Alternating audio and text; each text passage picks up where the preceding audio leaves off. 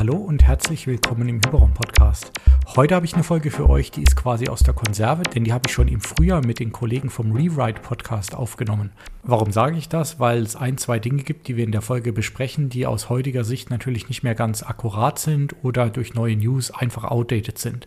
Von daher möchte ich einfach nochmal darauf hinweisen, hört diese Folge als das, was sie ist, ein kleiner Kaffeeklatsch zwischen Sci-Fi und Star Trek und Star Wars Begeisterten und Fans und verzeiht uns, wenn wir hier und da mal ein bisschen abschweifen oder etwas ungenauer werden. Das hier ist Teil 2 unserer Diskussion. Teil 1, wo wir eher über Star Trek und ein paar andere Franchises sprechen, könnt ihr ab sofort auch im Rewrite Podcast hören. Den Podcast möchte ich euch auf jeden Fall nochmal sehr gerne ans Herz legen, denn während wir hier jetzt heute ein bisschen spaßiger unterwegs sind, findet ihr dort immer sehr interessante und detaillierte Analysen von Filmen, Büchern und anderen Themen aus dem Gebiet Sci-Fi. Ich habe dadurch einige interessante Dinge neu kennengelernt oder Dinge, die ich schon kannte, besser verstehen gelernt. Von daher auf jeden Fall eine kleine Empfehlung von mir. Hört den Jungs zu, subscribed und hört auf jeden Fall die Folge, die wir aufgenommen haben, zusammen bei Rewrite ebenfalls. Jetzt wünsche ich euch aber erstmal viel Spaß mit der aktuellen Folge. Wie immer freue ich mich über Feedback, Kommentare jeglicher Art. Viel Spaß! Herzlich willkommen im Hyperraum-Podcast. Ich bin der Stefan. Der Hyperraum ist ein unregelmäßiger Podcast rund um Sci-Fi, Fantasy, Filme, Comics und alles weitere. Heute habe ich hier ein Doppelfeature und zwar habe ich mir die Kollegen vom Rewrite Podcast eingeladen, beziehungsweise ehrlich, ehrlicherweise haben sie mich eingeladen. Wir haben schon äh, eine fantastische Folge rund um das Thema Fandom, Star Trek, Star Wars äh, bei Ihnen im Podcast aufgenommen. Das solltet ihr auf jeden Fall dort hören. Und hier machen wir ein bisschen weiter mit dem ganzen Thema, fokussieren uns vielleicht ein bisschen mehr auf Star Wars. Aber vielleicht erstmal ganz kurz. Hi Jürgen, hi Sönke. Ja, hallo, hier ist der Jürgen. Vielen Dank für die Einladung, dass ich im Hyperraum mitmischen darf. Und Sönke ist auch noch mit am Start. Ebenfalls danke. Hoffentlich gehe ich im Hyperraum nicht verloren. Du nicht. Äh, Jürgen, vielleicht magst du ganz kurz ein paar Worte zum Rewrite-Podcast verlieren. Wer ihr seid, was ihr macht. Also der Rewrite-Podcast existiert tatsächlich schon seit 2019. Sönke hat mich so lange bequatscht, bis ich dann endlich mitgemacht habe. Wir haben jedes Jahr ein großes Dauerthema, was wir abhandeln. 2020 haben wir über das Dune-Franchise gesprochen. Eigentlich hätte ja Ende des Jahres der große Dune-Film kommen sollen. Das ist dann leider Corona zum Opfer gefallen. Dauerthema dieses Jahr wird Philip K. Dicks Kurzgeschichten sein. Wir haben tatsächlich schon 50 Episoden rausgehauen, weil wir regelmäßig 14-tägig eine neue Folge on air bringen. Ja, und wir wenden uns allen möglichen Dingen zu. Wir haben auch schon mal über die jüngsten Star Wars-Filme eine Sonderfolge gemacht. Ähm, über sonstige Sachen haben wir noch nicht gesprochen, die zu dem Franchise gehören. Aber es gibt ja schon die erste Hälfte auf unserem Rewrite-Podcast und das setzen wir jetzt hier fort. Wir hatten gerade gesprochen über die letzte äh, Star Wars-Trilogie. Was haltet ihr denn eigentlich davon? Also ich habe ein sehr ambivalentes Verhältnis zu der letzten Trilogie und ähm, ich muss dazu noch mal vorwegschicken, dass ich mir jetzt im Schnelldurchgang die Prequels noch mal reingepeitscht habe, weil die Sequels bei mir schon noch im Gedächtnis geblieben sind. Und jetzt habe ich auch noch mal ein bisschen Vergleich zwischen den beiden, da kann ich auch noch mal einiges zu sagen später. Aber ich finde die Sequels unterm Strich das schlechteste von diesen drei Trilogien, die wir haben. Ich finde es vereinfacht gesagt eine komplette Vollkatastrophe, was Disney dahin geklatscht hat ich finde es sehr schade, dass man von Anfang bis Ende merkt, dass sie eigentlich überhaupt gar keinen Plan hatten, außer mit Disney noch, äh, mit Star Wars nochmal richtig Kohle zu machen. Und ähm, ja, für mich war das, bevor dann Mandalorian kam, wo wir vielleicht später dann drüber sprechen, äh, so ein kleiner Tiefschlag im Thema Star Wars Liebe. Abgesehen von Rogue One hat mir eigentlich nichts gefallen. Ich fand Solo nicht richtig schlecht, war aber auch so vergessen und die, die drei Sequel-Filme, weiß ich nicht. Es hätte mir jetzt nicht wehgetan, die nicht geguckt zu haben. Also ich fand's. Das allerbeste fand ich noch den ähm, General im ersten Film, der bei, ähm, oder in allen drei Filmen, der einen der beiden Brüder in Harry Potter spielt, der Weasley-Zwillinge. Und äh, das ist die beste mhm. Performance und ich glaube, das sollte auch schon einiges darüber sagen. Jürgen, sag noch mal kurz, was du davon hältst, weil ich würde eher sagen, dass wir vielleicht ein bisschen über Mandalorian was sagen sollten, weil das was Netteres ist, über das man, mit dem man mehr Spaß hat. gerne, Sönke. Wie eben schon von mir erwähnt, haben wir tatsächlich mal eine Rewrite-Sondersendung gemacht. Das war Sönke eine Herzensangelegenheit, weil er sich unbedingt auslassen musste über die Episoden 7, 8 und 9. Und da sollte ich mich ja auch dazu äußern, wer von der ganzen Star Wars Reihe mir denn am besten gefallen denn ich habe dann einfach mal 30 behauptet, auch ich fand den Film Nummer 9 eigentlich am schönsten und da musste Sönke doch mal echt hüsteln. Ähm, das habe ich natürlich nicht ohne Provokation gesagt. Mir ist natürlich auch klar, dass Ray so eine richtige Mary Sue ist und dass das wirklich schwer zu ertragen ist. Ähm, aber naja, ich fand es im Großen und Ganzen, wir haben uns halt ähm, in der Rewrite, im Rewrite-Teil dieses Double Features schon über Picard unterhalten und ihr fandet das auch ganz schrecklich und eine Beleidigung. Mir ging es jetzt bei den neuen drei Teilen so, dass es auch wieder so ein äh, Aufwärmen von Star Wars-Feeling ist, äh, dass du halt alte Bekannte wieder siehst. Und äh, klar hat mich das erstmal schockiert, dieser sinnlose Tod Han Solos in Episode 7. Ähm, dann waren wir aber klar, na gut, es muss halt irgendein Generationswechsel vollzogen werden und die werden jetzt einfach Film für Film die großen Figuren des alten Cast sterben lassen und das haben sie halt gemacht. Äh, also, dass man da jetzt gar keinen Plan hinter sieht, das kann ich jetzt so zum Beispiel nicht gelten lassen. Ähm, es schlägt halt schon so einen gesamten erzählerischen Bogen. Es gibt so ein paar Details, ähm, dass sie zum Beispiel in Episode 7 mit den Lichtschwertern sehr unbeholfen aufeinander eindreschen, äh, weil es die äh, hohe Jedi-Schule einfach nicht mehr gibt, dass vieles Wissen, wie zum Beispiel das um die Medichlorianer, einfach in Vergessenheit geraten ist. Das ist äh, sehr, sehr schade. ähm, man könnte aber auch sagen, das ist eine äh, subtile Korrektur äh, von etwas, das sowieso die Fanbase extrem aufgeregt hat. Ähm, man hat sich halt um neuen äh, Klamauk bemüht. Ähm, mir hat äh, Poe einfach nicht so gefallen äh, weil ich Oscar Isaac einfach nicht mag. Ne? Ähm, trotzdem war die Szene, wo er diesen Admiral, den ich jetzt auch gerade namentlich nicht auf dem Schirm habe, wo er den so veräppelt äh, mit angeblichen Mikrofonproblemen, äh, das war zum Beispiel eine sehr lustige Szene. Da habe ich einfach sehr, sehr äh, schön gelacht. Ähm, die haben sich ein paar Gags einfallen lassen, sie haben sich ein paar schöne Effekte einfallen lassen. Ähm, ich finde die charakterliche Entwicklung ähm, äh, von Kylo Ren finde ich echt in Ordnung. Ähm, als in, in, Teil 7 Kylo Ren den Helm auszieht und ich Adam Drivers verschwitzte Fratze da, äh, sehe, dachte ich mir, öh, ne? ähm, sie denn da gecastet? Aber ähm, das wird auch besser, ne? äh, zumal man auch auf subtile Weise den Schmiss in seinem Gesicht äh, von Film zu Film so ein bisschen angepasst hat. Also er sieht dann auf einmal nicht mehr ganz so, äh, so, so, schräg aus. Ähm, und dann gibt es halt so lustige Details, äh, auf die die Geeks wahrscheinlich direkt aufgefallen, äh, die den Geeks wahrscheinlich sofort aufgefallen wären. Mir ist es erst später aufgegangen, ähm, zum Beispiel in dem Endfight, ähm, von äh, Kylo Ren äh, gegen Skywalker ähm, erkennt man eigentlich, dass Skywalker gar nicht da ist, sondern nur seinen Körper geistig dahin projiziert, weil er auf dem roten Untergrund keine Fußabdrücke hinterlässt. Habe ich nicht gesehen, habe ich nachträglich gelesen. Das heißt, man hat schon noch ein paar Details geachtet. Es war schon schön konzipiert. Es ist schade, dass es nicht so diese tolle Düsternis hat ähm, wie Rogue One also man hätte aus diesen drei Teilen atmosphärisch einfach was ganz anderes machen können. Das finde ich auch bedauerlich. Mir hat der Solo-Film sehr gut gefallen. Äh, ich fand den echt unterhaltsam, aber auch wegen äh, so Nebenfiguren gespielt von Emilia Clarke und Woody Harrelson. Ich finde das einfach alle ziemlich coole Darsteller. Die sehe ich einfach sehr, sehr gern. Ähm, Im Großen und Ganzen habe ich mich sehr unterhalten gefühlt. Es, es, war, es war Unterhaltung. Ich finde, man muss das Ganze nicht so ernst nehmen. Vielleicht ist, ist es das, warum ich damit gut klar kam. So wie andere Leute mit Discovery klarkommen. Ich glaube, wir sollten wirklich nicht so sehr darüber reden, weil ich dann nur dieselben Argumente bringe, die wir schon hatten.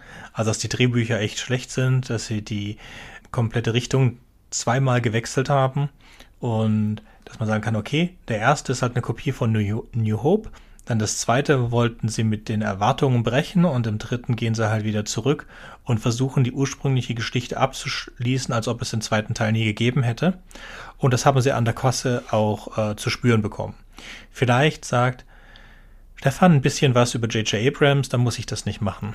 Und wie er versucht hat, oder wie er eingestellt wurde, um zwei Franchises zu retten und sie eigentlich nur noch tiefer in die bum, bum, bum zu reiten. ich, ich, muss aufpassen, ich habe ich hab jetzt nämlich schon wieder einen Puls von 180. Und eigentlich, eigentlich will ich das ja gar nicht, ja, weil ich ja beide Themen, sowohl Star Trek als auch Star Wars, habe ich ja bei euch schon gesagt, ich, ich mag die eigentlich sehr, ich liebe sie sogar, aber manchmal habe ich auch das Gefühl, Star Wars-Fan zu sein, ist ein bisschen wie Fußballfan. Ja, du, du hast einen Verein und eigentlich magst du den Verein und dann dann siehst du die spielen, dann hörst du vielleicht den Trainer oder den Manager erzählen und denkst dir, oh mein Gott. Und ich glaube, so, so geht es mir ein bisschen manchmal beim Thema Star Wars. Und aber um auf deinen, auf deinen Punkt zurückzukommen, das ist tatsächlich so eine, so eine komische Parallele. Ja. Ich, hab, ich kann mich erinnern, damals, wie, äh, wie es losging, wie, wie, wie angekündigt wurde, dass jetzt quasi die Sequels gemacht werden. Da gab es in der amerikanischen Wired, glaube ich, ein Special mit J.J. Abrams wo, wo man auch gesehen hat, dass der, glaube ich, wirklich mit, mit Herzblut dahinter steckt. Ja, also der hat lange erzählt, was seine Pläne sind. Damals war ja, glaube ich, noch so ein bisschen der Schmerz von den Prequels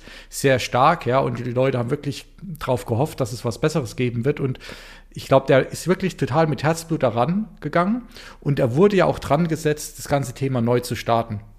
Also das sieht man ja bei Episode 7. Das Episode 7 ist ja eigentlich gar nichts Neues, viel Altes Bekanntes, neu verpackt um dann, glaube ich, ein bisschen die Überleitung zum, zu 8 und 9 zu schaffen, um halt quasi einen Reset-Knopf zu drücken.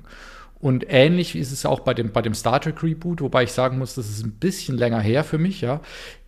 Aber gefühlt ist er bei beiden ein bisschen gescheitert, weil J.J. Abrams, ich glaube, was er sehr gut kann, ist inszenieren, Optik und, äh, sage ich mal, so ein bisschen, ähm, ja, Blockbuster-Action herzustellen. Was ihm aber scheinbar nicht so liegt, ist dann wirklich auch eine langfristige Story zu etablieren und an der zu arbeiten. Ich glaube, JJ hat eigentlich eher Lust immer so an den kurzfristigen Effekten, es knallen zu lassen und interessiert sich nicht so sehr dafür, was nach dem Knall dann tatsächlich passiert. Und das war bei den Star Trek-Filmen schon ein kleines Problem. Die funktionieren aber einzeln noch besser. Und bei der Trilogie war das jetzt ein Problem, weil er hat eigentlich in, in Episode 7 einen Haufen Bombast aufgefahren, hat tausend verschiedene Fässer aufgemacht. In acht war er dann nicht mehr dabei. In neun hat er die alten Fässer nochmal ausgegraben und nochmal neue Fässer dazugepackt. Und äh, das finde ich irgendwie eine ganz lustige Parallele, dass, dass die Studios ihn für, sowohl für Star Trek auch als für Star Wars geholt haben, weil er eben mit Lost bewiesen hat, dass er auf jeden Fall gute Sachen machen kann, ja, und auch ein Händchen für dieses Mystische hat. Und dann hat er aber gefühlt bei beiden so ein bisschen geschafft, die Fanbase zu verprellen mit dem, was er da getrieben hat. Eine wichtige Sache, die jetzt erzählerisch halt absolut eine Katastrophe ist, die aber ein wichtiger Teil von Star Wars ist, ist der Scroll. Dass zwischen den Filmen wichtige Dinge passieren. Das ist jetzt zwischen allen Filmen so. Das ist bei der ersten Trilogie nicht ganz so schlimm. Und dann aber bei den Prequels ist es schon arg heftig. Und bei den Sequels ist es extrem schlimm zwischen 7 und 8, dass dann plötzlich Palpatine wieder da ist.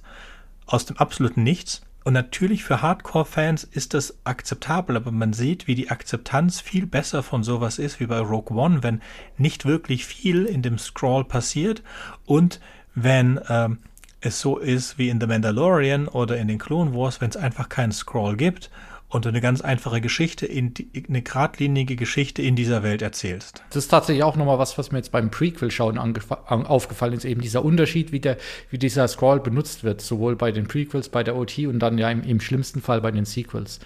Und bei den Sequels ist auch keine Ahnung, ob das jetzt eine, eine, populäre Meinung ist oder nicht, aber ich muss sagen, nach einiger Reflexion finde ich tatsächlich die Episode 8 noch die beste von den dreien.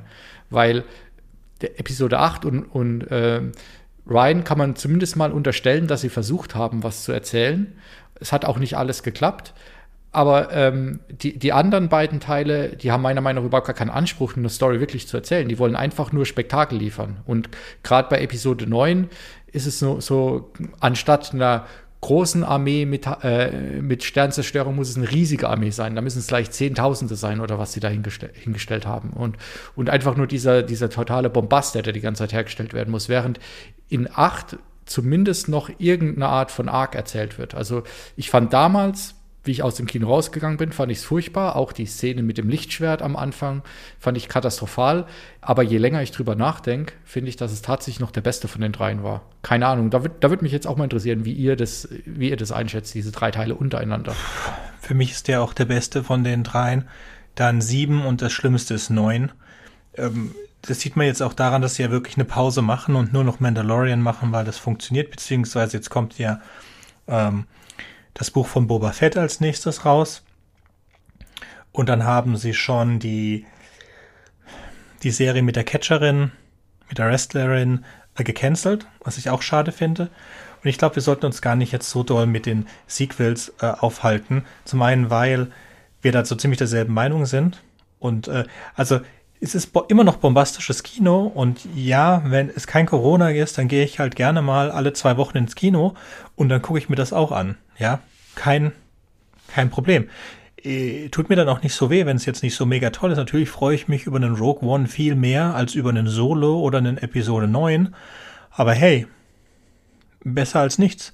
Und ich gucke mir auch weiterhin alle Picards an und alle Discoveries, weil, komm, wenn die nicht, wenn ich nicht die ganze äh, Staffel da bekomme, sondern wenn das alle jede Woche einmal rauskommt, ja, dann hey, ich gucke drei, drei Serien die Woche oder so. Und das war's. Ich binge halt nichts mehr, weil Bingen macht mir einfach keinen Bock und nimmt mir dann auch ziemlich viel Zeit weg. Ich bin da ganz so anders neben, drauf.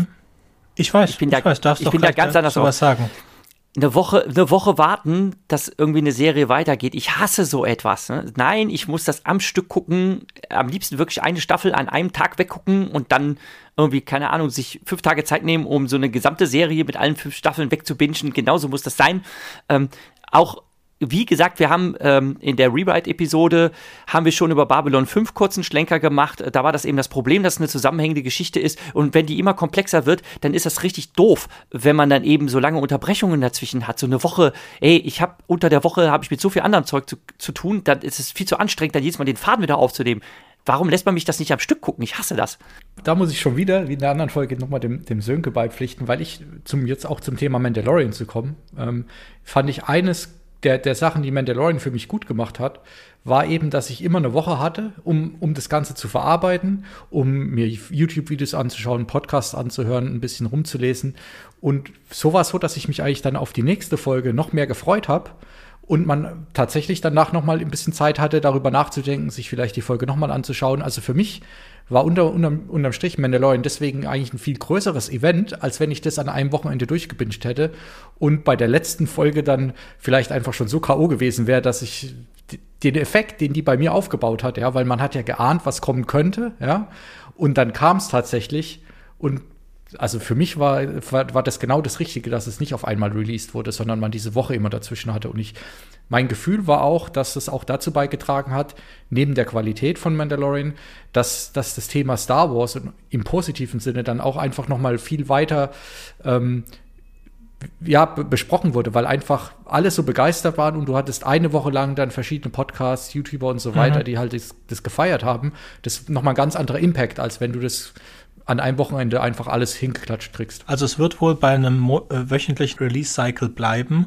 was alles eigentlich bei Disney Plus angeht. Alleine schon deswegen, weil Disney Plus nicht so viel Content hat wie Netflix und es also einfach nicht erlauben kann, dass du die Sachen wegbingst.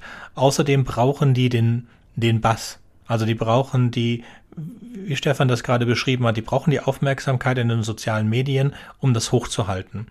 Wenn nicht meine Kinder Netflix gucken würden, wäre ich mittlerweile fast dabei, äh, Netflix zu kündigen, weil Amazon Prime und Disney Plus, das reicht mir eigentlich. Ich schaue eh nicht so viel. Ich, ich bin ganz froh, wenn ich, ist bei mir freitags, wenn ich freitags dann ein, zwei Episoden gucke und ansonsten abends mit der Familie was mache oder so.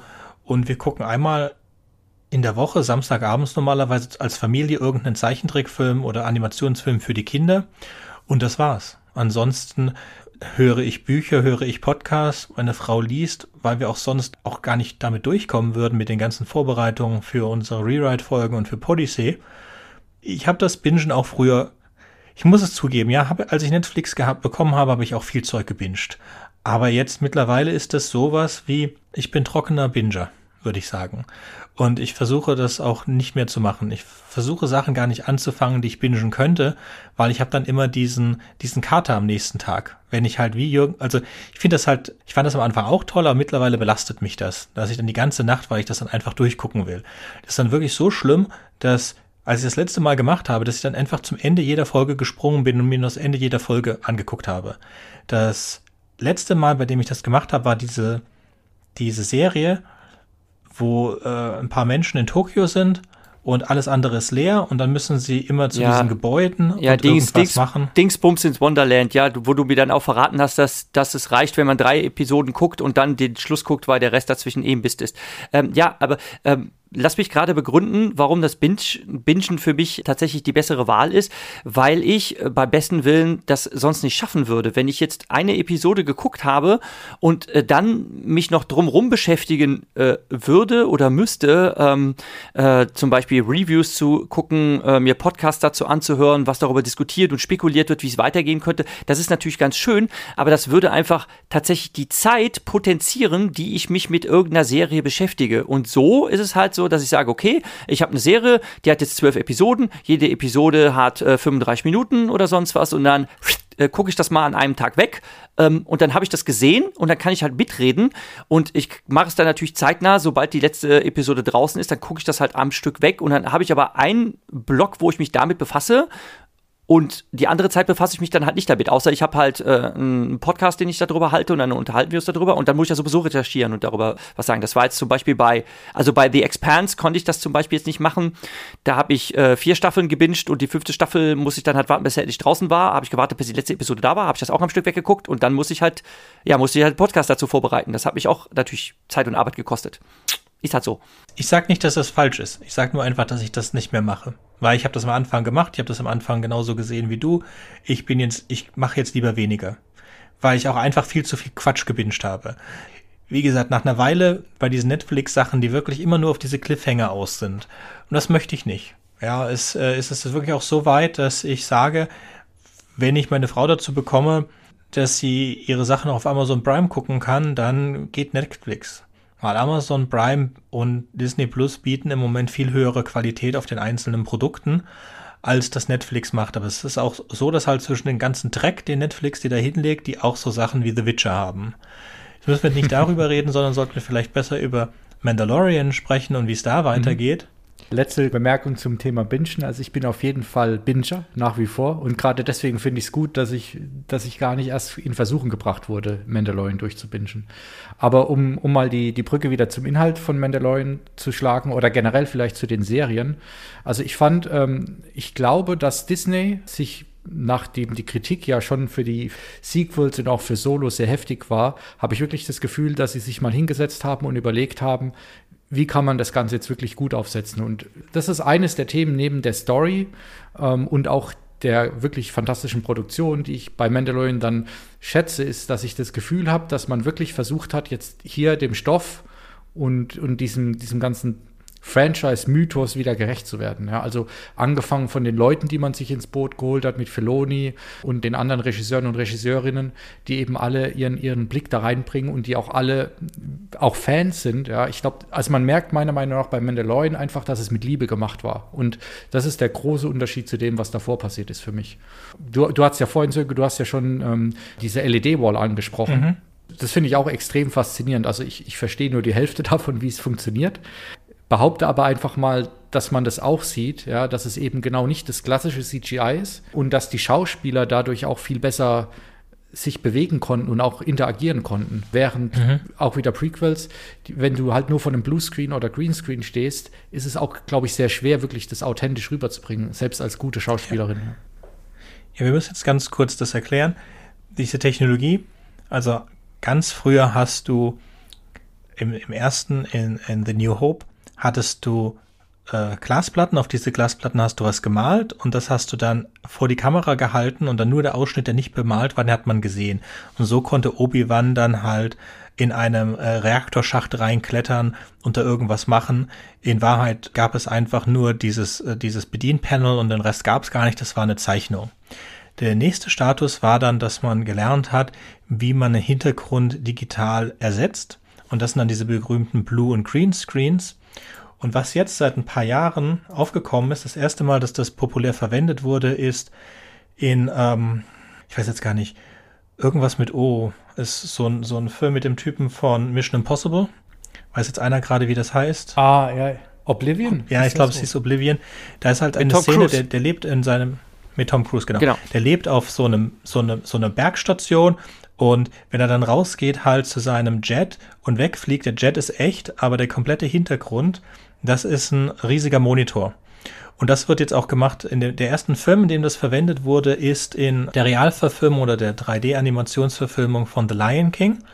Und es wurde auch von dem Typen gemacht, der äh, die die äh, Spider-Man Homecoming und die äh, Iron Man Filme gedreht hat und der Kumpel ist von dem Typen, der der Regisseur ist von The Mandalorian und der hat ihm diese Technologie schmackhaft gemacht. Was die machen ist, in der Kamera ist ein Sensor drin, der die Position der Kamera an den Bildschirm nach hinten gibt, so dass der Hintergrund perspektivisch sich ändern kann zu dem Vordergrund. Und das ist natürlich ein mega geiler Trick. Und das bedeutet, die ganze Mandalorian ist auf Soundstages gedreht. Soundstage bedeutet innen drin und die laufen mal die ganze Zeit vor diesem gigantischen Monitor rum und die Kameras interagiert mit dem Monitor und auf diesem Monitor werden dann die 3D-Hintergründe gezeigt. Also es ist, ist, ist mega geile Technologie, die vor allem das Drehen viel schneller und einfacher macht. Und äh, das scheint sich langsam, aber sicher durchzusetzen, äh, weil es im Endeffekt günstiger ist. Vor allen Dingen für Sachen, die du mehrere Staffeln machst. Aber apropos mehrere Staffeln, da würde ich Stefan mal fragen. Wie ist denn deine Meinung? Siehst du einen Unterschied zwischen Mandalorian erste und zweite Staffel? Ja, ich, ich würde schon sagen, ich habe das Gefühl, dass, dass Staffel 1 noch ein bisschen äh, experimentieren war. Also nicht im Sinne von verrückte Sachen ausprobieren, sondern ich glaube, die mussten sich erst da noch ein bisschen finden. Und auch dieser, dieser Unterschied, dass Staffel 1 noch viel mehr äh, episodenhaft genau. war. Also dieses ganz klassische Adventure of the Week. Während in Staffel 2 ging es dann schon viel mehr zu einem tatsächlichen Arc. Also ich fand Staffel 2 auch wesentlich besser als die erste, weil bei der ersten war mir das stellenweise zu abgeschlossen und da hat mir so ein bisschen die Richtung gefehlt. Ähm, von daher, ich glaube, also das. Schade. Ja, schade. Ich, ich, ich empfinde es nämlich ganz genau äh, andersrum. Äh, mir hat das Episodenhafte äh, sehr gut gefallen, weil das für mich halt mehr äh, Worldbuilding war und auch dem Charakter mehr Hintergrund und mehr Details gegeben hat. Ich fand zum Beispiel diese, diese Bounty Hunter-Episode ähm, fand ich recht witzig, ne? äh, auch wenn es eine abgeschlossene Geschichte war, die man irgendwo hätte mal zwischendrin erzählen können. Ähm, und da gab es halt mehrere von. Und ich fand jetzt ähm, diesen diesen Arc mit äh, Grogu, wo man am Ende ja erfährt, wie Baby Yoda heißt, ähm, der ja jetzt eigentlich auch abgeschlossen ist. Ähm, ich, ich kann mir nicht helfen. Ich fand irgendwie, dass das Ganze so ein bisschen abgeflacht ist in der zweiten Staffel äh, und fand das ein bisschen schade. Ähm, ich hoffe, ich hoffe, dass sich das irgendwie so ein bisschen wieder fängt. Es ist, ich weiß nicht, irgendwie, irgendwie hat mir das nicht mehr so gefallen. Leider. Was das Episodenhafte angeht, muss ich Jürgen recht geben, dass ich das in der ersten Staffel besser fand. Aber mir gefiel die, die zweite Staffel an sich auch besser wegen den ganzen Side-Gags und sie haben ja richtig gute Leute reingebracht. Das wirkliche Problem, das ich habe, ist, dass man ja erfahren, erfahren hat, dass Pedro Pascal seine Probleme hatte mit, mit Mendo und ja dann ziemlich am Anfang des Staffel abgehauen ist und dann nur für die letzten Episoden wieder zurückgekommen ist, sodass die ganze Zeit es eigentlich nicht mhm. Pedro Pascal ist, der da drin in dem, in dem Suit ist. Uh, finde ich jetzt nicht so toll. Und dann hat Star Wars ja was gemacht, ist ja immer noch Catherine Kennedy, die Star Wars leitet. Das ist ja immer noch dieselbe Person, die verantwortlich ist dafür, wie die, für das, für die Sequel-Trilogie und für Solo und für Rogue One. Und die hat natürlich gleich 20 neue Staffeln geplant. Ähm, es wird, wie gesagt, Pedro Pascal ist weg und kommt nicht wieder, sehr wahrscheinlich. Er hat also sich, sich richtig arg verstritten mit Disney. Ich fände das halt schlecht. Es ist schon, also es gibt Mandalorian Staffel 3 gecancelt erst einmal, weil Pedro Pascal äh, ist nicht da. Und dann hätte ich mich sehr gefreut über diese Ranger mit der Wrestlerin, des Namen, deren Namen ich vergessen habe. Und dann hat die einen Tweet rausgelassen, der, boah Gott. Ja, ist halt, ist halt schade. Nicht machen ja, müssen. ist halt schade. Hm? Ja, ist schade. Äh, also genau. gesehen habe ich Weil die, ich mochte sie wirklich Ja, gesehen habe ich die auch gerne, aber wenn man halt den Karrieresuizid unbedingt so begehen muss, dann, dann hat man halt Pech gehabt. Was, was will man da machen? So, jetzt hängt also viel davon ab, ob das Book of Boba Fett gut wird oder nicht. Und ich habe Angst, dass das so eine, ähm, dass so eine Picard-Sache draus wird. Weil das ist ja ein älterer Schauspieler. Also er hat sich schon wirklich gut gegeben. Ja, ich denke, Buch of Boba Fett und alles, was sie da hinten dran so gemacht haben, das wird sicherlich gut. Ja, ich drücke mir die Daumen, aber da ist auch so eine 20-prozentige Chance, dass wir in einen Picard reinlaufen. Und wenn wir da in einen Picard reinlaufen, dann war's das. Ich frage mich, ob das irgendwann in einem Wörterbuch äh, steht, in den Picard laufen. Ob das irgendwann so ein geflügeltes Wort ist, so wie ein Hummer hinlegen. ja, also unter den, unter den extremen Fans sicherlich. Ja, dann ist dann der Unterschied zwischen einem Picard, in einen Picard reinlaufen und ein Discovery ertragen. Und jetzt müssen wir wieder ein Discovery ertragen. Und wenn es ein extrem schlechtes Staffelende ist. Oder wenn Charaktere einfach aus dem Nichts weinen. Genau die Bedenken habe ich halt auch und die hatte ich auch bevor Mandalorian losging. Und ich finde, das haben sie da eigentlich eben ganz elegant gelöst, dass sie sich ja von, von allen bekannten Figuren am Anfang äh, komplett ferngehalten haben. Ja, also das, das finde ich auch eine der Stärken von Mandalorian, dass es wirklich einfach eine Side-Story war. Äh, mhm. Ich meine, man hat relativ, relativ schnell geahnt, dass es nicht bei einer Side-Story bleiben kann mit, mit Grogu. Und ganz am Schluss haben sie auf jeden Fall dann noch mal äh, das, das große Fass aufgemacht. Aber das fand ich eine der Stärken. Und mit Boba Fett hast du wieder das Problem, dass du halt eine der populärsten Figuren, die es überhaupt gibt, nimmst. Und eigentlich kannst du fast nur verlieren, wenn du die Figur eine Staffel lang erzählen ja. willst. Also wenn man jetzt einen der äh, Haupt Kritikpunkt an der zweiten Staffel ist, dass es ja eigentlich nur eine, eine, eine Serie ist oder eine Staffel war, um Spin-offs aufzubauen.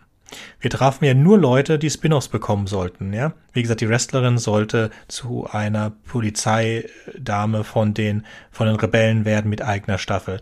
Dann diese anderen Mandalorians, die den schwarzen äh, Saber äh, brauchen. Dann den Boba Fett und war da nicht noch irgendwas? Also es waren ja richtig, richtig viele Side-Sachen, die sie aufgemacht haben. Kann man so machen. Ich fand es auch ganz lustig. Ich fand den, den rothaarigen Typen, der dann die, dieses, dieses, also diese Episode ist meine Lieblingsepisode, wo sie diese Trucks mit diesem hochexplosiven Zeug, wo dann auch ähm, Petro Pascal mal seinen Helm abnehmen darf, weil sie diese lange Diskussion haben, wo er ihn dann ein, den Typen einfach ins Gesicht schießt. Und äh, der ist ja auch nicht, dieser, dieser Comedian habe ich mir dann später sein komedisches Zeug angeguckt und der ist ja auch grenzwertig. Ja, also, und der hat das wirklich gut hingekriegt. Das finde ich ganz toll. Ich finde es halt so schlimm, weil ich mag Petro Pascal sehr gerne. Er hat aber keine guten Filme, der der macht. Ein anderes Beispiel ist Pierce Brosnan. Ich liebe Pierce Brosnan, aber der ist in nichts Gutem drin. Und ganz schlimm ist für mich ähm, Benedict Cumberbatch. Ich liebe Benedict Cumberbatch und ich hätte ihm so gerne äh, als Khan äh, besser gehabt. Und das tut mir so weh, dass sie das, dass sie Kahn so versaut haben. Nur ganz kurz, ich wollte das nur sagen, dass äh, es da wirklich Leute gibt, die sich ein Grab geschaufelt haben und andere Leute haben, die die Chance bekommen, obwohl sie hervorragende Schauspieler sind oder eigentlich das Potenzial haben, aber ihnen wird nie Material gegeben. Und dann wird so ein Petro Pascals Material gegeben und nur weil er jetzt den Helm nicht abziehen durfte und aber die anderen den Helm abziehen. Gut, muss man halt wissen, wenn man sich selber kaputt macht. Ja, Henry Cavill hat sich auch ähm, Superman kaputt gemacht. Whatever. Angeblich, ich habe den neuen, äh, den neuen Cut noch nicht geschaut, haben sie es ja ein bisschen korrigiert. Aber ich finde auch äh, Thema Helm, äh, finde ich auch ähm, extrem spannend, wie gut es funktioniert, ähm, dass eigentlich der Hauptdarsteller 99 äh, Prozent der Zeit einen Helm auf hat und wie gut dann trotzdem durch Körpersprache und Bewegung eigentlich äh, die Emotionen rübergebracht werden. Ähm, das, das fand mhm. ich auch eigentlich ein interessantes Experiment. Aber natürlich als eitler Schauspieler ist es vielleicht ein Problem, wenn du quasi austauschbar bist dadurch, ja. Ja, das ist er ja komplett. Er ist ja, wie gesagt, nicht da. Ja. Er ist nur für diese letzten Folgen da gewesen. Und dann hat er das Voice-Over gemacht und er redet ja auch fast nichts. Also es ist mega cool, wenn man sich das so wirklich nachdenkt. Du hast in der ersten Staffel sein Gesicht gesehen für weniger als 30 Sekunden. Und wenn du alles zusammen erzählst, was er gesagt hat, da ist es echt absolutes Minimal. Und ich muss es jetzt noch einmal glaub, mit einer anderen sehen. Arnold, Schwa Arnold Schwarzenegger hat auch, äh, das wurde irgendwie mal ausgerechnet. Terminator 2 sagt Arnold Schwarzenegger so wenig, dass er irgendwie 20.000 Dollar für jedes Wort kriegt oder so. Oder noch mehr. Und das ist der beste Film, den Arnold Schwarzenegger je gemacht hat. Da muss man mal drüber nachdenken. ja. Besser als Total Recall für euch. Nein, es war ein Spaß. Total Recall ist natürlich, weil es basiert auf einer Philip K. Dick Geschichte und da haben wir auch eine, danke, dass du Werb, dass wir Werbung machen dürfen. Da haben wir auch eine ganz tolle Sendung zu gemacht, in dem wir die Kurzgeschichte, den Film genau auseinandernehmen und besprechen. Ja, nee, Total Recall ist super. Wahrscheinlich wirklich der beste Arnold Schwarzenegger Film, wo der bei hat auch, äh, er hat viel Humor, der Mann, trotz den ganzen Muskeln und ohne ihn hätte es keine Total Recall Verfilmung gegeben, deswegen extrem Kudos dafür. Äh, ich wollte noch mal was sagen zu Henry Cavill, auch wenn es jetzt nicht zu Star Wars passt. Ich finde The Witcher ist auch ganz toll und der ist vor allen Dingen halt auch in The Witcher so stark, weil er auch einfach mal die Klappe hält.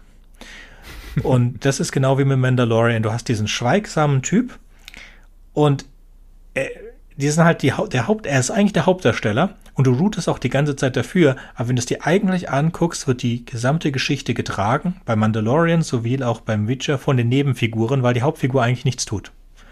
Mhm. Also die, die, die verhaut halt Monster, beziehungsweise fängt irgendwas oder schießt irgendwelche Leute, aber die wirklich dramatischen Sachen passieren mit den anderen Leuten. Das fand ich, ich fand es wirklich sehr schön. Ich hätte mich auch ich wusste, dass die zweite Staffel notwendig ist und ich hätte mir gewünscht, dass wir mit einer dritten Staffel wieder zu einer episodenhaften Version der ersten Staffel zurückkommen und finde es echt grausam schade, dass der Mann sich so in den Fuß geschossen hat. Ja, apropos, äh, Aber ey. apropos interessante Nebenfiguren, ich habe tatsächlich auch ein I Have Spoken T-Shirt und das ist ja auch nicht Mandalorian, der das sagt. Dass sie den haben sterben lassen, finde ich auch so. Ich weiß, es war für die Dramatik, dass er sich hat geopfert hat für Grogu und so. Es war notwendig für die für, für das Ende. Ah, fand ich auch extrem schade. Ja, aber das nimmt einen dann so richtig mit. Ne? Äh, es ist halt nur ja, es richtig, tut, es, tut's. es nimmt dich richtig mit, wenn die Guten sterben, wo du sagst, ach nee, bitte nicht der. Aber das, das fand ich, ich fand's für die Dramaturgie fand ich es richtig gut. Das hat einen richtig gut emotionalisiert, weil der den Tod echt nicht verdient hat. Und da dachte ich mir, ja, genau, da lässt dich das wenigstens nicht kalt. Ja, kill your darlings. Also ich muss sowieso sagen, dass eigentlich Disney Plus, ich meine, wir schweifen jetzt wieder ab, aber auch mit, mit anderen Serien, die trauen sich eigentlich mehr, als man erwarten würde von, von einem Disney-Konzern bei, bei den Serien. Also auch jetzt so, ich hätte, ich würde mal behaupten, vielleicht früher hätten sie so einen Hauptdarsteller, äh, Nebendarsteller einfach durchgezogen bis zum Ende, weil es halt ein netter mhm. Sidekick ist. Ne? Und, und so stirbt er. Also fand ich auf jeden Fall gut. Also ganz kurz ein Ausflug zu Disney Plus. Disney Plus wirklich traut sich einen Haufen Zeug ähm, Disney als Familienfirma äh, hat sich ja lange geweigert, ab 18 Zeug oder brutales Zeug so zu machen. Jetzt haben sie es in Deutschland, gibt es diese Stars, wo sie das ganze Zeug von Fox unterbringen. Ähm, und da läuft auch echt cooles Zeug.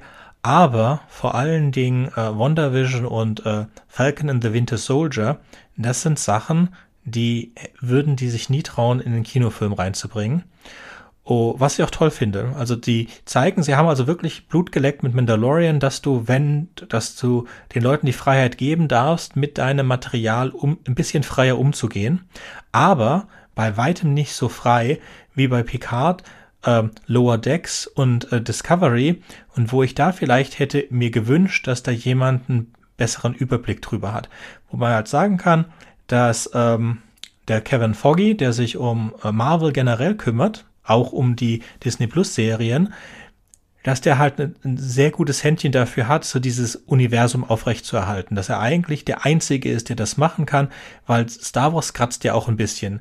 Die Kennedy, die Dame, die das eigentlich tun sollte, hat ja, haben wir ja besprochen, hat ja ein paar Patzer hingelegt, obwohl das Ganze passt noch zusammen. Wenn wir es im Vergleich sehen zu was mit Star Trek passiert ist, also man kann ja nicht sagen, dass da irgendjemand ein Copyright oder ähm, kontinuierliches Universum drauf hatte. Jetzt könnte man behaupten, ja, es gab auch schon früher eine Zeichentrickserie mit Kirk und wenn du dir das angeguckt hast, dann war das auch nicht besonders ernsthaft zu nehmen. Ja, okay, unterschreibe ich.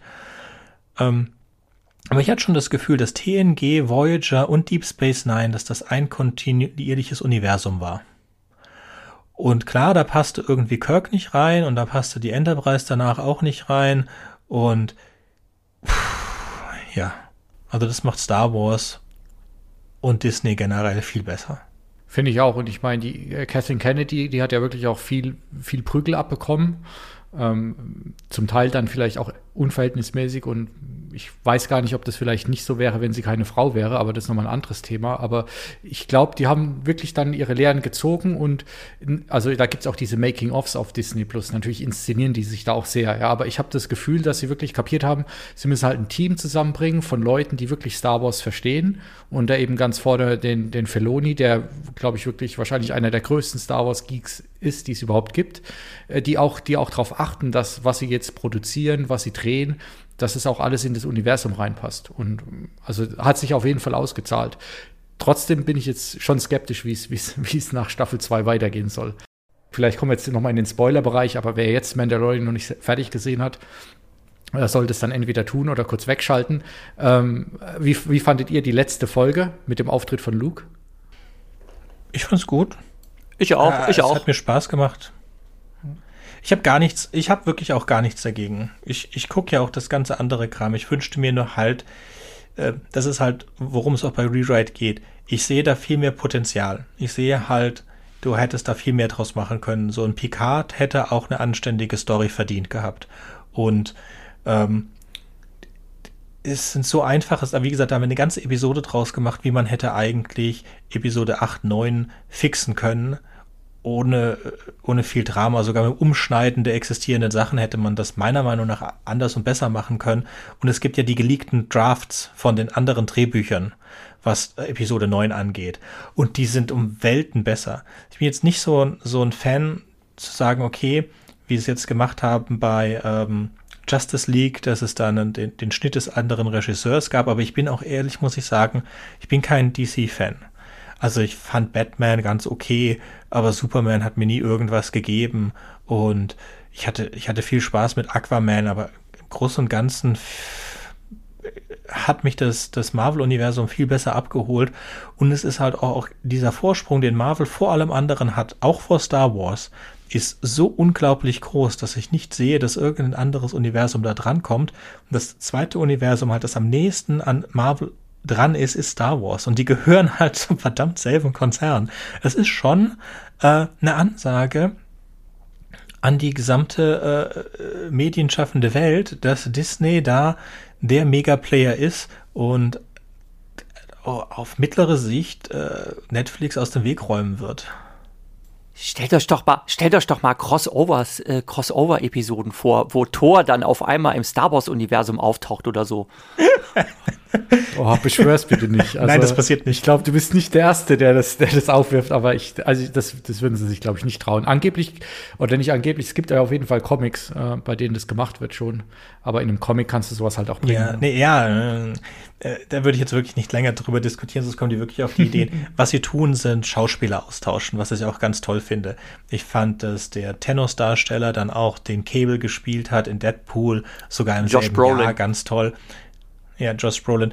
Auch wenn du jetzt einen Haufen Darsteller von äh, Mandalorian, da waren auch Star Wars, Dar äh, Star Trek Darsteller waren auch da drin. Ich wüsste jetzt nicht genau welche, aber da waren schon ein paar Leute drin. Dann mag ich sowohl bei Discovery als auch bei Mandalorian, dass sie Comedians nehmen für Nebenrollen. Das sind auch, um nochmal ganz kurz zu Discovery zu kommen, ich finde am allerstärksten ein paar der Nebenrollen. Diese, äh, diese Comedian, die den, ähm, total unnötigen zweiten Ingenieur darstellt. Die ist super. Dann mag ich dieses ähm, schwule Couple, den, ähm, den Chefarzt und den äh, Hauptingenieur. Die finde ich richtig süß. Und die, ähm, das Mädchen, das so ihre schizophrene Freude, das, das Mädchen, die den Trill in sich hat und dann noch den Vorträger des Trills imaginiert. Keine Ahnung, wie man das jetzt richtig ausdrückt. Aber das finde ich schön, ja. Dann die gesamte Brückencrew habe ich, wie Jürgen das schon gesagt, ich habe keine Beziehung dazu. Ich weiß, ich sollte eine bessere Beziehung dafür haben, aber die sind mir egal. Und die Hauptdarstellerin, auch wenn ich weiß, dass sie eine gute Schauspielerin ist, das ganze Ding fokust und ich habe echt kein Interesse an ihr. Und deswegen spule ich einfach nur zu den Leuten vor, die ich mag. Und da sie, da sie sowieso den Hauptplot total versauen und das in jedem Serienende komplett wieder zeigen, wie sehr sie den Hauptplot versauen können, gucke ich mir einfach nur die paar Leute an, die ich mag. Ja, und ich habe natürlich die Hoffnung, dass sie irgendwann mal die, die, die Kurve kriegen, aber echt jetzt nach drei Staffeln. Und mit drei Staffeln kontinuierlich gezeigt, dass du es nicht kannst, obwohl du hervorragende Schauspieler und Unmenge an Geld hast, ich, ich weiß das nicht. kann nur noch Star Wars. Ja, aber ich weiß nicht, warum er das tut. Wir haben übrigens von dem ganzen Franchise eins, äh, vergessen fällt mir gerade ein, ähm, Star Trek Enterprise mit äh, Archer fand ich ganz toll. Das waren die sympathischsten ja. Figuren überhaupt. Und ich verstehe nicht, warum sie das nach vier Staffeln einstellen mussten. Ähm, und wie sowas, was so lame ist wie Discovery und die Leute hassen es doch. Warum stellen sie die Serie nicht endlich ein? Ne? Warum, warum sind sie nicht nach der zweiten Staffel schon auf die Idee gekommen, begrab das Ding. Lass das was Neues, Besseres einfallen. Jürgen, weil jetzt eine andere Welt ist mit Streaming. Jetzt kannst du genau sehen, wie viele Leute es sehen. Damals war es nur Fernsehen. Und wenn die Leute es halt, die haben es halt nicht verkauft bekommen. Ist so simpel. Ich mochte das auch sehr gerne. Vor allen Dingen dann, als diese Riesenbedrohung der Menschheit kam und dann mit diesen, mit diesen sieben intelligenten Rassen, die sich auf einem Planeten entwickelt hatten. Und dann, dass das Schiff so, so low-tech war. Also das ist äh, ähnlich wie, wie Ähnlich wie Firefly, nur mit besseren Effekten. Ich mochte das, ja. Ich hatte mein, meine Probleme da reinzukommen, aber es war so lange, gab es kein Star Trek mehr, dann hat man das halt geguckt. Und ich habe das auf DVD, genau wie, wie Voyager, habe ich das komplett auf DVD hier. Äh, ja, ich mochte das auch super. Klar, aber ich, es waren halt nicht genügend Leute da. Und dann hatten wir halt diese lange Durststrecke. Dann kam dieses Reboot von Discovery, wo ich wirklich gedacht habe, ich würde die neuen Klingonen hassen und habe das so ein bisschen Hass geguckt und hatte dann eigentlich mit den neuen Klingonen mein geringstes Problem. Fand dann eher komisch, dass sie das dann komplett äh, in der zweiten Staffel über den Haufen geworfen haben und dann ähm, diese äh, Imperatorin aus der Parallelwelt der Menschen, Giorgio. So, das ist meine Lieblingscharakterin und zwar, weil die aus, in demselben, in derselben Stadt geboren wurde wie meine Frau. Und dass sie, die, die war auch einfach cool. Die ist mega cool und die hat das für mich wirklich getragen. Es war auch einer meiner Lieblingscharaktere. Und dass die jetzt rausgeschrieben wurde, klar. Also von den Storywritern macht das Sinn, weil die war halt OP. Die war halt totally overpowered. Und sie dann rauszuschreiben. Wobei, es ist schon geil, die Diskussion zwischen ihr und Cronenberg, der Regisseur Cronenberg hat dann in, in zwei, drei Folgen einen Cameo und spielt einen äh, Psychiater von der Föderation. Ja, da ist schon viel Zeug dabei. Das ist also schon, da ist nicht nur viel Geld, da ist viel Liebe, da sind noch viele Ideen, aber fehlt halt ein bisschen professionelle äh, Hand. Also sie müssen auf jeden Fall die Showrunner austauschen für Staffel 4 und ich glaube, das tun sie nicht. Aber Giorgio fand ich auch, hat eigentlich die Serie dann am Schluss für mich getragen. Also ich, klar, die ist natürlich total äh, overpowered, wie, wie, du gesagt hast, aber ist noch ein interessanter Charakter. Ich fand auch diese Parallelwelt oder das Paralleluniversum einfach die, ganz interessanter Spin. Kann auch verstehen, dass man sie rausschreiben musste aus den Gründen, aber eigentlich hat man das einzig Interessante aus der Serie jetzt rausgenommen. Weiß nicht, was da jetzt noch übrig bleiben soll für die nächsten Staffeln. Ich weiß nicht, also sie müssten wirklich halt mal den Fokus von Burnham wegnehmen. Und das scheint ihnen echt schwierig zu fallen. Also weil sie es ja in drei Staffeln nicht geschafft haben. Sie bauen super Nebencharaktere auf, aber am Ende liegt alles immer bei Burnham. Burnham ist die Person, die alles rettet. Das ist so ein, sorry, das passt jetzt eigentlich gar nicht. Das ist jetzt so eine Jesus-Figur, White Savior. Äh, und das ist schlecht. Weil das, äh, es ist eine Schauspielerin, die hervorragend schauspielern kann. Ihr werden hervorragende andere Schauspieler zur Seite gestellt. Sie haben eine glaubhafte Crew und so weiter. Und man hat, kann auch dieses ganze Meltdown und so, dieses ganze Geheule kann man auch alles verstehen, aber du, es liegt am Ende immer wieder an dieser einen Person. Und das ist so eine, so eine Jesus-Figur, die nicht mal Captain Kirk in der Original äh, Folge war. Da hattest du wenigstens drei Personen, auf denen immer alles gelastet war. Bones, Kirk und Spock. Und hier hast du nur eine Person, auf dem immer alles läuft. Und kannst baust so einen Cast auf mit Backstory und so weiter und spielen die einfach keine. Egal. Lassen wir jetzt aufhören damit. Das macht echt keinen Spaß. Lass uns zum Abschluss noch irgendwas Nettes sagen. Boah, ich bin, ich bin schon wieder im Rage-Modus, aber äh, lass, lass uns vielleicht dann nochmal zu Netflix und Disney, äh, zu Disney Plus und, und Mandalorian oder was die jetzt als nächstes machen. Das kann vielleicht auf einer versöhnlichen Note enden. Also zum einen, ich habe ich hab zum einen Bedenken, weil die haben einfach zu viele Serien angekündigt und ich glaube, ich, ich richte mich darauf ein, dass die Hälfte der Serien wahrscheinlich nichts wird. Ja, zwei sind ja schon mal gecancelt worden. Dann sind es gar nicht mehr so. Ja, bleiben immer noch acht genau, so. Ne? Genau, aber ja. die erstmal wird ja nur äh, Book of Boba Fett und dann drehen, glaube ich, drei weitere gerade. Ja. Wir werden sehen. Werden wir sehen, aber ich, ich bin gespannt. Also ich habe so ein gewisses Grundvertrauen, dass Book of Boba Fett vielleicht doch überraschend gut werden kann. Vielleicht machen sie es zum Beispiel so, dass der Fokus relativ schnell von Fett weggeht und da auf seine Begleiterin irgendwie überschwenkt oder vielleicht einfach mhm. die Welt, in der er sich bewegt. Oder viele Rückblenden. Genau. Wir werden sehen. Wir werden sehen, kommt diesen Dezember raus. Ist noch ein paar Monate hin. Wird dann auch wieder sehr schön sein. Ich hoffe, dass das klappt. Ich hoffe, dass sie sich das bei Marvel angucken, wobei ich auch halt Angst habe, dass der, der Foggy, äh, der kümmert sich um alles. Der hat acht, neun Filme in der Mache und er hat auch genauso viele Serien jetzt in der Mache und er ist halt nur ein Mensch. Und der Tag halt hat nur 24 Stunden und die Woche halt nur sieben Tage. Ähm, das ist eine eingespielte Maschine, toll. Wenn sie das abgucken können und dann halt diese eingespielte Maschine für die Serien machen können und dann aus den Serien heraus eine neue Trilogie entwickeln. Da, da bin ich mal gespannt. Angeblich kommt ja die Ryan Johnson-Trilogie noch. Das wäre toll. Schauen wir mal, was da passiert. Keine Ahnung. Erstmal müssten sie, müsste die, ähm, die verantwortliche Dame zurücktreten und dann ist halt die Frage, ob der, der Herr, der Mandalorian gemacht hat, absteppen will oder nicht, oder ob ihm das auch zu viel ist. Aber das ist ja, die hat ja seine Marvel-Connection mit seinem Freund und ähm, hat halt schon, er hat ein gutes Standing, aber das ist halt eine Frage, ob du eine Serie produzierst oder ob du ein ganzes Universum machst. Weil das ist ja, bis jetzt hat das ja niemand geschafft außer dem Foggy. Ja. Es gibt niemand anders, der ein Successful Universe bei sich hat. Und willst du dann wirklich derjenige sein, der, der es nicht schafft? Nimmst du dir das wirklich vor oder sagst du, hey, ich, ich habe hier meine ganzen Hände voll, ich kümmere mich darum, äh, das mache ich auch super, die Fans lieben mich, ich brauche das Risiko jetzt nicht. Es gehört halt eine ganz bestimmte Mensch, Art von Mensch dazu, die dann sagt, ich mache diesen, diesen Step noch und nehme dieses Risiko in Kauf. Und jetzt weiß ich nicht, ob er das will. Ich denke schon, dass er es könnte. Aber ich könnte auch gut, ich würde es nicht wollen. Ich würde es nicht tun. Ich wäre glücklich mit, dass ich das geschafft habe. Eigentlich müsste er jetzt zurücktreten, weil jetzt hat er, jetzt kann er, jetzt hat er alles richtig gemacht. Von jetzt an kann es eigentlich nur noch bergab gehen. Ja, so schlimm. Ich denke, ich denke auch, dass es noch weiterhin so gut geht. Das Einzige, was ich mir nicht wirklich sorgen, aber so mache, ist, wie sie das mit den Filmen machen. Wo ich richtig, richtig, richtig Schiss habe, ist Avatar. Wir kriegen vier weitere Avatar-Filme und ich fand den ersten schon nicht gut. Er war jetzt nicht schlecht, aber jetzt nicht besonders gut. Ich habe ihn nicht gesehen. Du hast, ihn nicht gesehen? Auch nicht im Kino? Ich bekenne mich, dass ich die erfolgreichsten Filme aller Zeiten, weder Titanic noch Avatar, nicht gesehen habe, weil sie mich beide mit Verlaub einen kalten Kehricht interessiert haben. Aber Endgame hast du gesehen. Ja, aber du hast Avatar gesagt. Wir reden nicht von Avengers. Ja, wir haben nicht die Wörter verwechselt. Ihr redet das mit dem blauen Navi auf Nein, dem. Nein, du hast gesagt. Du hast, ich weiß, du hast gesagt, die, die erfolgreichsten Filme aller Zeiten, Ach. gehört Gone, Gone with the Wind, Avatar, Endgame. Ja, aber meines Wissens, so, meines also. Wissens, meines Wissens ist doch äh, immer noch Avatar und davor ähm, Titanic waren die erfolgreichsten Filme. Oder bin ich nicht auf dem Laufenden? Endgame war der erfolgreichste Film bis vor zwei Wochen oder so.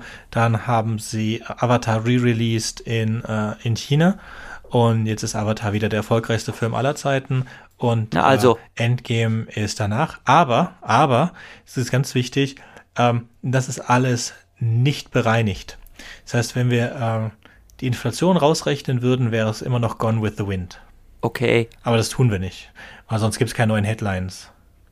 Okay. Trotzdem ist die Liste, ich habe sie gerade nebenher gegoogelt, ist natürlich ein bisschen deprimierend, wenn auf Platz Nummer 6 Jurassic World ist. Ja, aber guck mal, wie viel von dem ist Disney? Geh mal durch. Also Avatar ist Disney, alle Star Wars sind Disney, Pixar ist Disney, Disney ist Disney, Marvel ist Disney.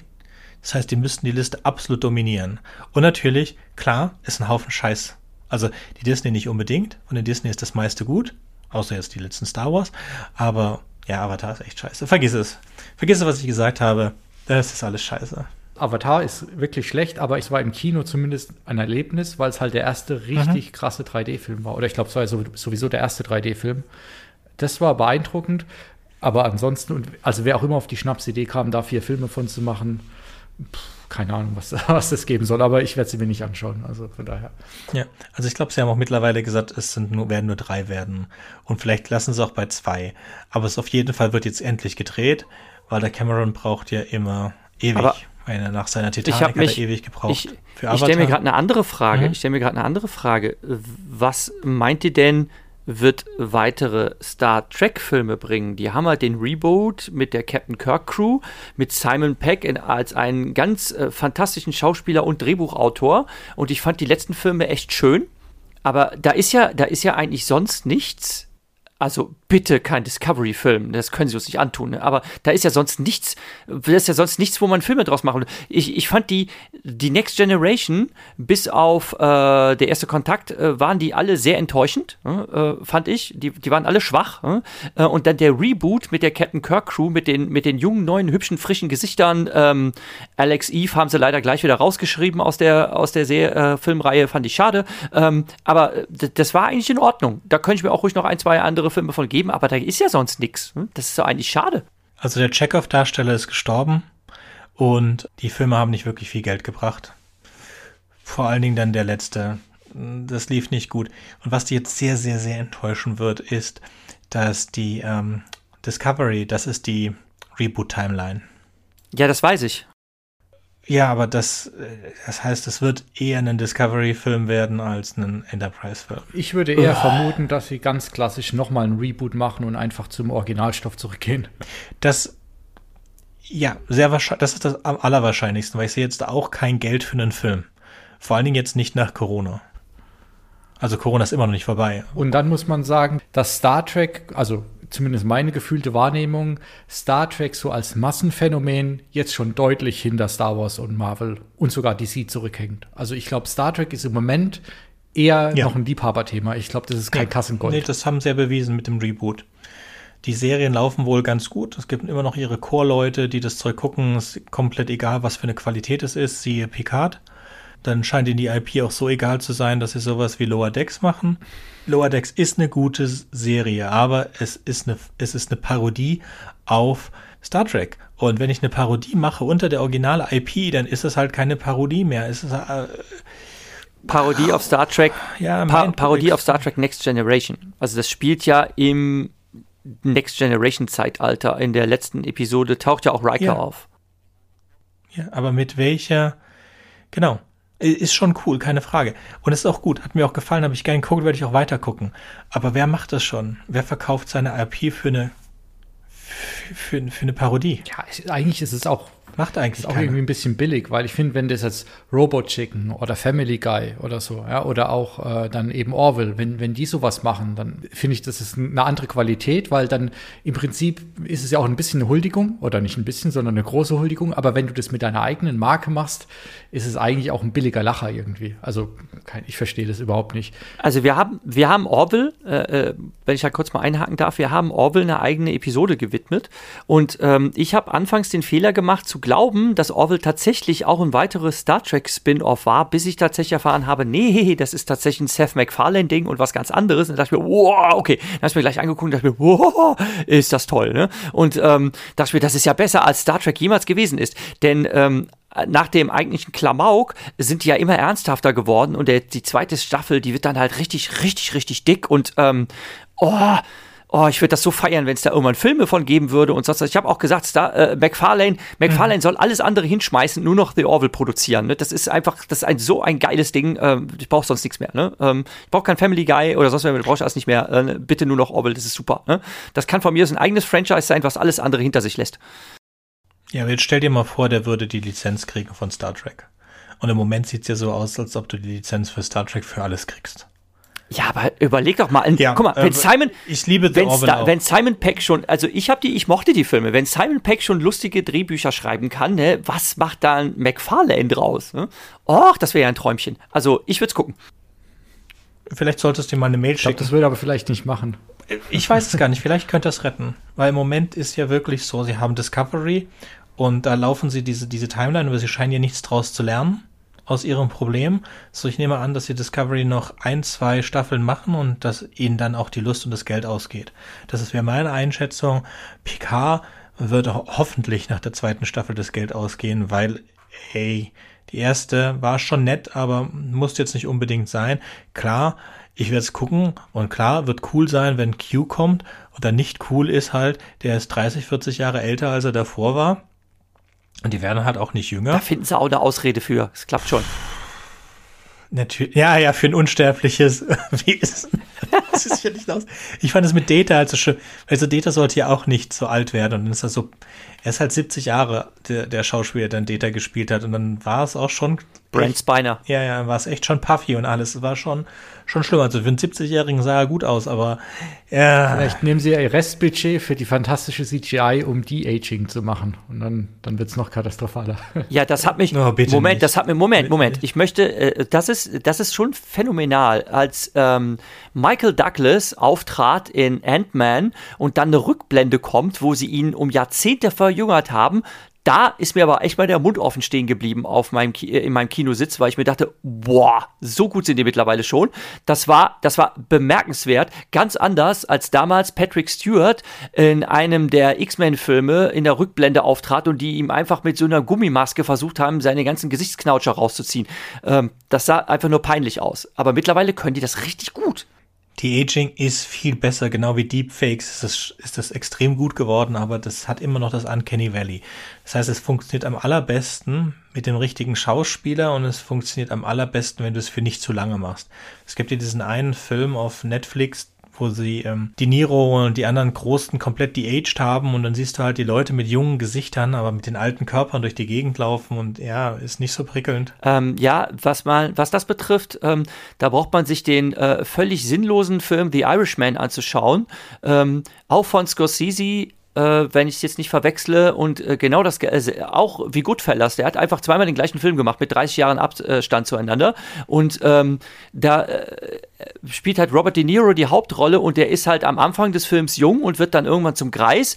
Und das ist halt schon befremdlich, wenn man einen natürlich schon gebückt laufenden und gealterten De Niro äh, mit digital verjüngtem Gesicht sieht. Ähm, das, ist, das ist schon irgendwie schräg, muss ich sagen. Damit sind wir jetzt auch am Ende der Folge. Ähm, Nochmal vielen Dank an meine beiden Gäste, Sönke und Jürgen. Ähm, noch irgendwelche abschließenden Worte von euch oder Grüße an eure Eltern? Ich sag nur danke, dass ich dabei sein darf. Ja, von mir auch. Danke, dass wir dabei sein durften. Bis hoffentlich zum nächsten Mal. Ciao. Tschüss.